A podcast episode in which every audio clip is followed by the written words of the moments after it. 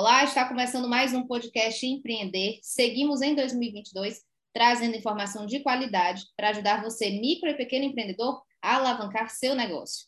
Neste podcast, além de dicas, você confere histórias inspiradoras de gente que apostou no sonho de empreender. Além de muito conteúdo, o Movimento Empreender traz também capacitação. E ainda estão abertas as inscrições para dois cursos gratuitos e imperdíveis. Acesse movimentoempreender.com e se inscreva hoje. Você está ouvindo o podcast Movimento Empreender. Dicas e histórias inspiradoras para você aplicar no seu pequeno negócio. Apoio Universidade Federal do Ceará e Iracema Digital. Patrocínio Banco do Nordeste, Governo Federal, FIEC, SESI, SENAI, IEL e Assembleia Legislativa do Estado do Ceará. Correalização Sebrae. Realização Fundação Demócrito Rocha. Fazer bolo, todo mundo sabe. Não à toa, os negócios neste ramo têm crescido bastante. Por isso, ter boas ideias se faz essencial para ampliar o público e fazer seu negócio crescer.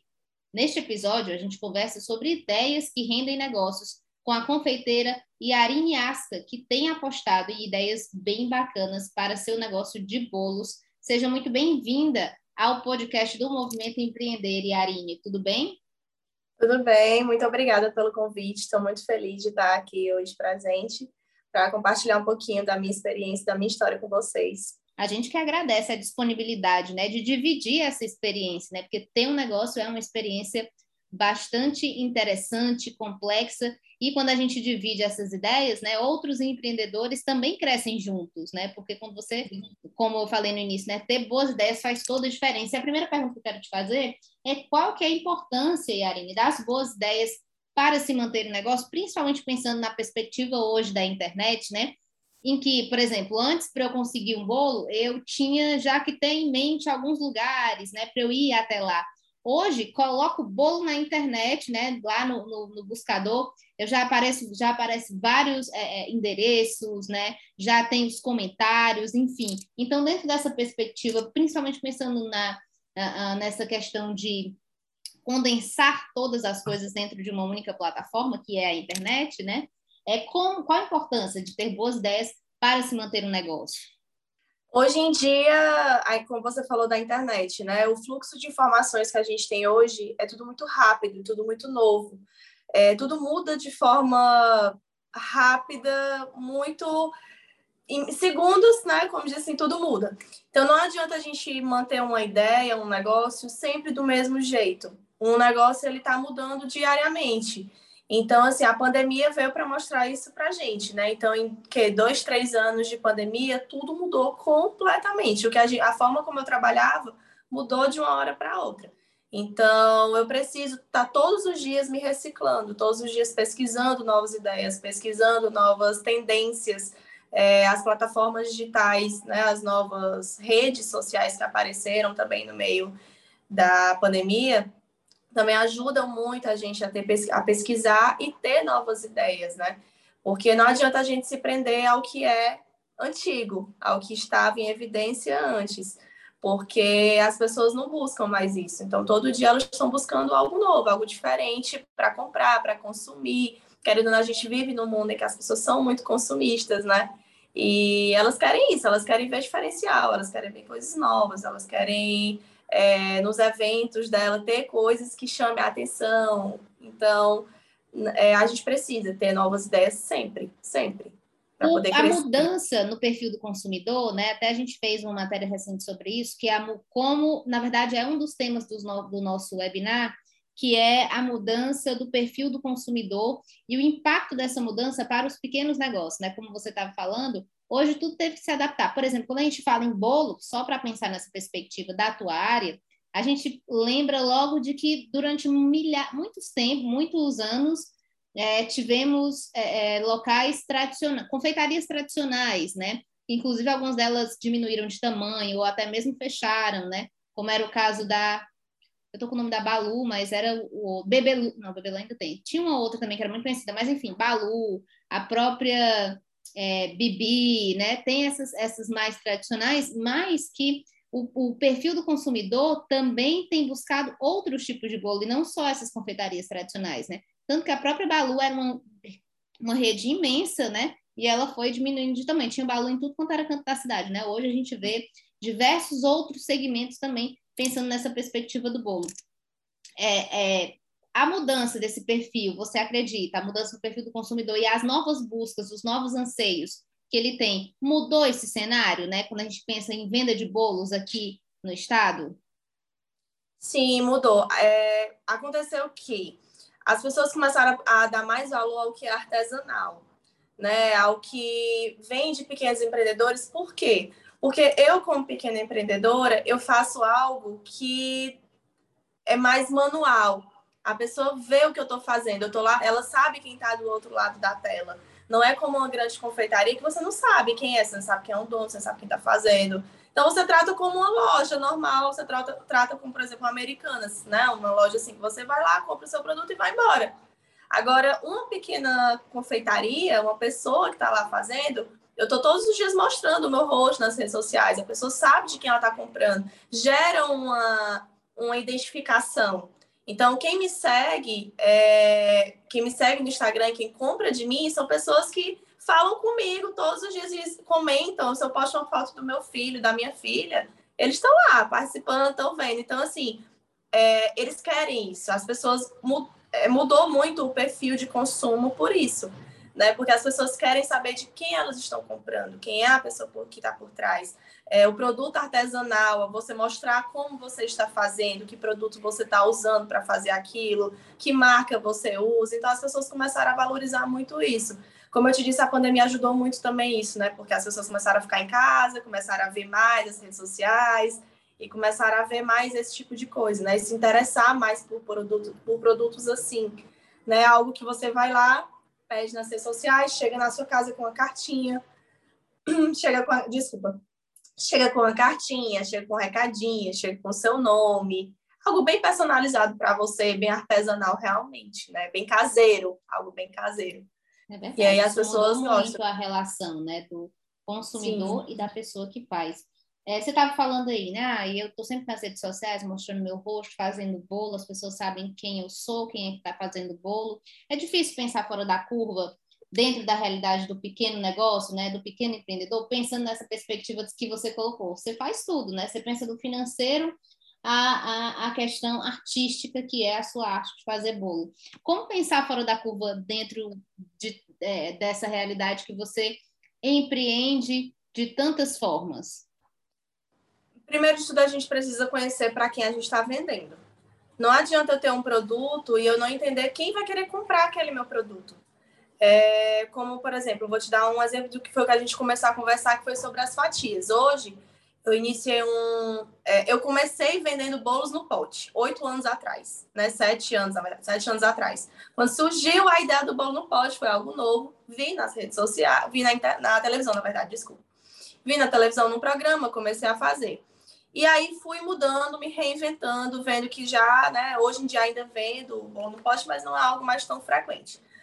Hoje, de acordo com todas as pesquisas que eu vi, eu vi que não tinha, que os meus clientes eles tinham uma dificuldade, que era qual? Eles compravam um bolo para o aniversário e sentiam a dificuldade de ter que cortar o bolo, ter que servir aquele bolo. Às vezes não, não lembravam de comprar uma vasilha, às vezes tinham que é, investir em embalagem, tinha que investir em uma lembrancinha para a pessoa. E assim, o bolo é um presente, é um carinho. É você comer uma coisinha gostosa e ter uma lembrança, é uma experiência, né? Eu tenho um cliente que ele toda vida fala, eu compro de ti porque eu não compro só um bolo, eu compro uma experiência de ti. Ele sempre fala isso para mim. E é, voltando, desculpa, eu esqueci. Eu, Mas antes de continuar, né, porque eu já ia perguntar sobre isso, quando e como tu começou, né? Mas o que, que tu fazia antes, Zarina? Tu falou que ah, viu essa ideia na televisão, né, do, dos bolos de pote, que durante muito tempo bombaram também, né, os bolos de pote. É, o que, que você fazia antes? Bom, antes eu era funcionária de carteira assinada, CLT, trabalhava como assistente administrativa, assistente financeira, né? Eu sou formada em administração e eu comecei nessa área. Eu comecei porque a minha mãe viu uma entrevista de justamente com uma pequena empreendedora que ela começou a vender bolos no pote. E aí a minha mãe nunca gostou de bolo. Minha mãe sempre foi muito da, da, do salgado, de comida salgada. E ela viu, só que ela achou muito interessante. Ela disse, ah, eu tô com vontade tão grande de comer isso aqui, experimentar. E eu nunca tinha feito um bolo na minha vida. Não sabia nem pra onde era. Nada, nada. Eu tinha, eu disse assim, tá certo. Eu tinha 100 reais no bolso. Eram os últimos 100 reais que eu tinha. Porque eu, eu na época eu era estagiária, eu ganhava 600 reais só. E aí, meu dinheiro era literalmente para pagar minha faculdade, então já só aí já ia 400 e pouco para pagar minha faculdade. Os outros 200 reais era para me manter o resto do mês, como alimentação e transporte. Então, eu não tinha dinheiro nem para comprar aquelas blusinhas, né, as roupinhas, para fazer o básico que uma mulher necessita, eu não tinha condições. E aí, eu peguei 100 reais, eu disse, tá bom, vou fazer. Só para agradar a minha mãe. Aí, comprei os produtos, comprei pote, tudo e fiz. Era bolo de leitinho. Só que eu não sabia que a receita rendia tanto. Fiz a receita do jeito que estava. E deu muito certo. Ficou muito bom, por incrível que pareça, deu muito bom. E aí é, fiz a receita, mas me rendeu 50 potes. Onde era que eu ia comer 50 potes de, de bolo? Só, até podia comer, casa. mas depois não ia dar muito bom, né? Não, só tinha eu, minha mãe, meu padrasto minha irmã. Quatro pessoas e meu marido, que na época era meu namorado, né? Só tinha cinco pessoas, onde era que ia comer 50 potes.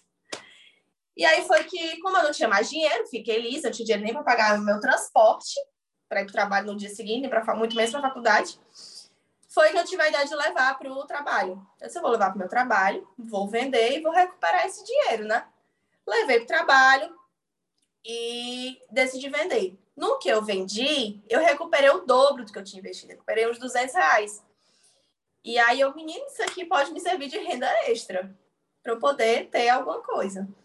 E o pessoal no dia seguinte, só que aí eu não levei muito para frente. Eu disse, não, vou ver. No dia seguinte, o pessoal começou a me procurar. E eu trabalhava num prédio comercial. Então, o pessoal dos outros andares começaram a me ligar, porque conhecia alguém, alguém ligava e dizia, viu na hora do almoço alguém comendo, né? Porque lá não tinha nada, nada. Era ali na Santos Dumont e ali onde eu trabalhava não tinha nada, era só aqueles prédios mesmo. Então, você não via, né, esse tipo de coisa.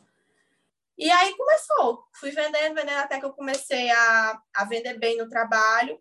E aí senti que é aquela história, um negócio, ele você tem aquele momento de é uma oscilação, né, como uma onda. Então ele tem aquele momento que faz um boom, assim, que surge a ideia, e aí depois ele vai esfriando. E aí você já precisa vir com uma nova ideia para crescer, né? E aí foi que eu disse, não, preciso aumentar, gerar um fluxo de vendas maior se eu quiser virar, transformar isso aqui num negócio. E aí eu comecei a vender na, na frente da minha faculdade. Comecei levando uma bolsinha. Meu padrasto levava o trabalho dele. Meu padrasto é, levava numa bolsinha com os monopotes. Meu namorado começou a levar. Minha mãe começou a levar o trabalho dela. E aí Ou seja, já tinha uma rede ali, né? Para escoar a produção, né? Eu comprei uma bolsinha e fiz cada um levar para o seu trabalho. Eu digo, vocês vão levar, porque eu vou escalar o meu negócio, eu vou sair de uma empresa, eu vou montar o meu negócio com isso aqui. Eu vi que dava certo e comecei a vender. Aí comecei a vender na frente da faculdade.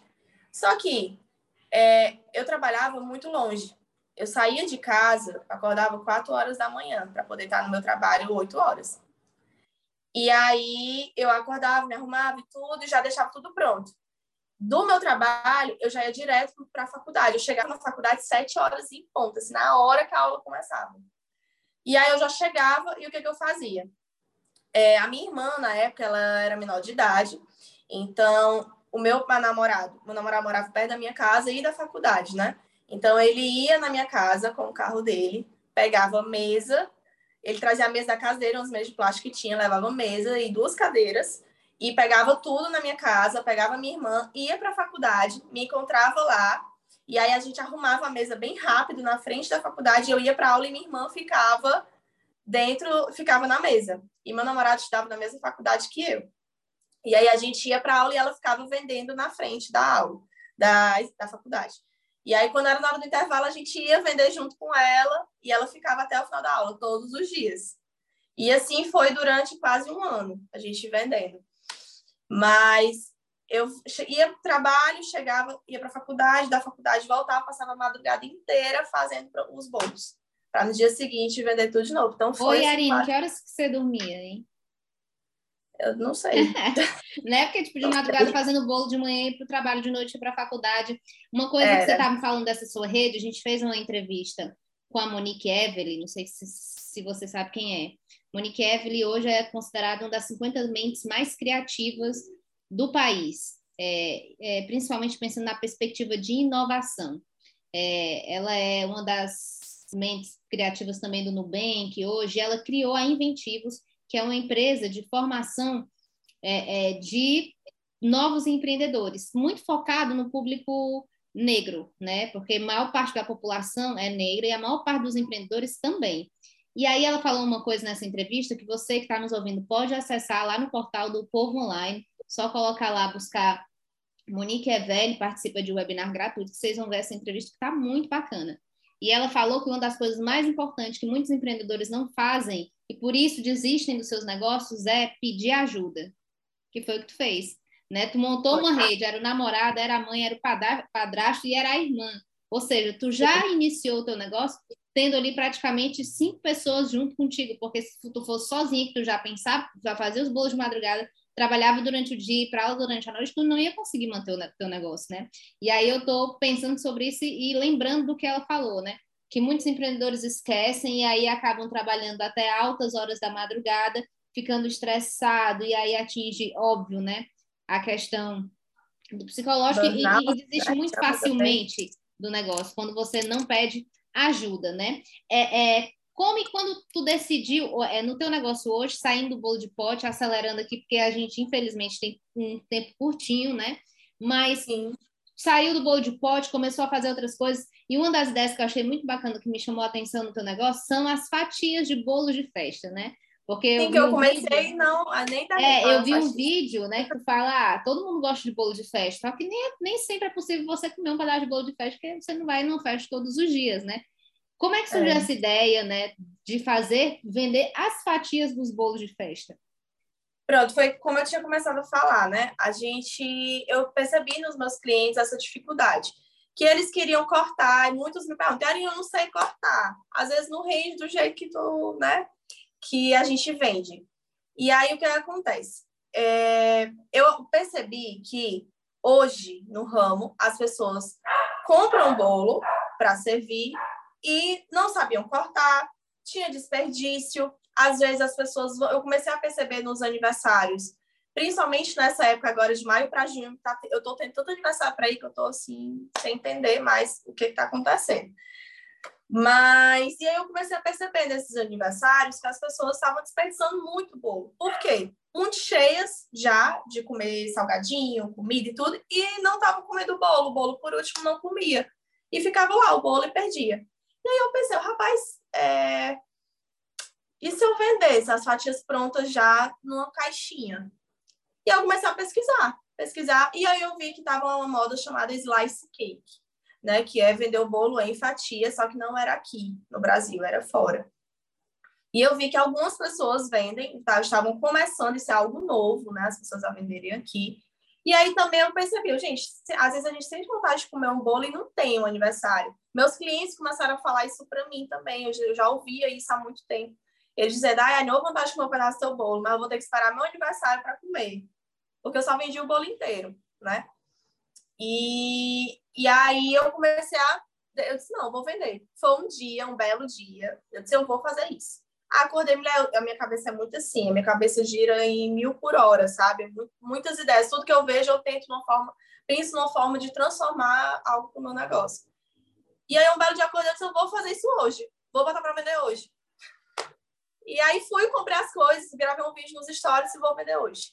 E o pessoal foi um sucesso. Todo mundo amou, gostou muito, fiz uns três sabores, vendi na faixa de uns 40 fatias no dia e decidi montar um delivery disso. E, e deu super vendendo. certo. Super certo, fiquei vendendo. Aí hoje eu já tentei uma, já pensei numa nova ideia para esse negócio, para esse formato. Que é qual? Que é o quê? É gerar, trazer as fatias para eventos. Hoje eu vendo as fatias como delivery, né?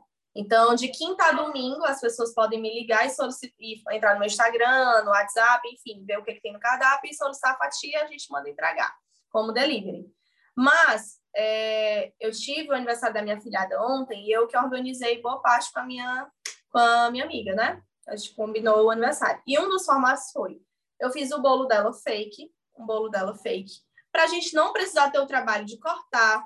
É, criança pequena requer muita atenção, e aí a gente precisava ficar correndo atrás dessa criança, perder tempo aí depois de cortar bolo, fazer uma sujeira. É muito ruim isso, é um trabalho a mais que a gente não precisaria ter. Então, a gente fez as fatias de bolo já, a quantidade certa para cada convidado, né? É uma fatia de 250 gramas, então rende, rende muito bem para uma, duas pessoas. Então, a gente coloca numa caixinha, eu coloco numa caixinha personalizada já com adesivo no tema do evento, com o nome do, do aniversariante, e já vai uma fatia de bolo para cada. Isso serve como um presente, como uma lembrancinha já é um cuidado todo especial que você tem com aquele convidado, né? Que ele já pode comer depois, não tem desperdício. E uma outra então, coisa que eu achei falar... muito interessante nessa ideia, Arine, é que também evita a quantidade de plásticos que, que é utilizado, né? Por exemplo, pratinho ou guardanapo. Uma caixinha é diferente, né? E fora que a caixinha é, é, não é, é um material diferente é diferente é do, do, do, é diferente do plástico, né? Então, então não tem como você desperdiçar tantos plásticos assim numa única festinha, né? Achei muito bacana a ideia. É, é, é, é, eu percebo que você está sempre se reinventando, né? É importante, a gente está quase chegando ao final do nosso episódio, mas eu queria que você respondesse uma última pergunta, né? Você acha que no seu negócio, no seu ramo de atuação, né? Você, você começou com bolo de pote, você disse que ele ainda vende, mas já não é mais a estrela do negócio, né? Hoje é a ideia das fatias, por exemplo. É importante, na, no, na, no mundo das startups, a gente chama de pivotar, né? Que é ficar mudando de ideia para encontrar uma ideia sempre melhor. Você acredita que essa ideia da, das startups pode ser aplicada também aos pequenos negócios? Você está sempre encontrando formas de pegar o que está, aspas, na moda? Sim, claro. Com certeza, eu faço muito isso, porque assim, é, como eu te disse, hoje o meu negócio, o que é que eu sou? Eu sou uma confeiteira. O que é que eu faço? Bolos. Eu não trabalho com docinhos, salgados, não, eu trabalho com bolos. Então, o que é que eu faço? Eu procuro novas ideias nesse segmento, sempre para manter a minha identidade, que é o quê? Fazer bolos, né? Assim, bem, bem seca, né? Bem no rústico mesmo falando, eu faço bolos. Então, eu procuro coisas que sejam direcionadas a isso ideias que eu esteja sempre em evidência, mas voltando para o meu original, que são os bolos. Comecei com bolos, bolos no pote, é, eu dou cursos também de bolos de chantininho. Então, os bolos de chantininho é, for, é o, hoje é o meu, né, assim, é, a minha identidade maior, né? né? Meu carro-chefe é, são os bolos de e agora as, as fatias que estão mais em evidência. Mas é tudo voltado para bolos, né? Então, eu não, eu procuro não fugir disso. É, tem muita gente que diz, ah, Erin, tu vai fazer bravo? Não, eu não trabalho com isso, não é o meu foco. Meu foco é, o meu negócio é disso. Então, eu estou sempre, como você disse, as startups ficam fazendo esse pivoteio, né? De sobe, desce, muda, de sobe as ideias em evidência e tudo mais. Mas sempre nesse segmento. Eu acredito assim, né? Eu acho que não é legal a gente ficar sambando por muitas áreas, porque nunca você vai montar a sua identidade, você nunca vai trazer a sua é, forma de ser reconhecida no mercado. Então, hoje, quem lembra de mim, lembra assim, ah, Yarin, sim, a, a, aquela menina que faz bolo, né? Aquela velha história da menina que faz bolo. Ou seja, não importa o formato que você vende, né? É, é, vai ser sempre bolo que é a tua marca registrada, que é o teu Exatamente. segmento que você trabalha. É um bolo. Né? Você só varia a, a, o tipo, como você apresenta o seu bolo, seja ele inteiro, seja ele em fatia, seja ele no pote. Eu queria agradecer muitíssimo aqui a, a, a Iarane Yarine, né? Yarine Asca, né? Pela presença no podcast Empreender. Muitíssimo obrigada por dividir essa experiência do seu negócio com a gente. E é isso, o podcast Empreender chega ao final de mais um episódio. Lembrando que o Movimento Empreender tem muito mais conteúdo para você. Então acesse movimentoempreender.com e fique por dentro de ideias inovadoras para aplicar no seu negócio. Até o próximo episódio!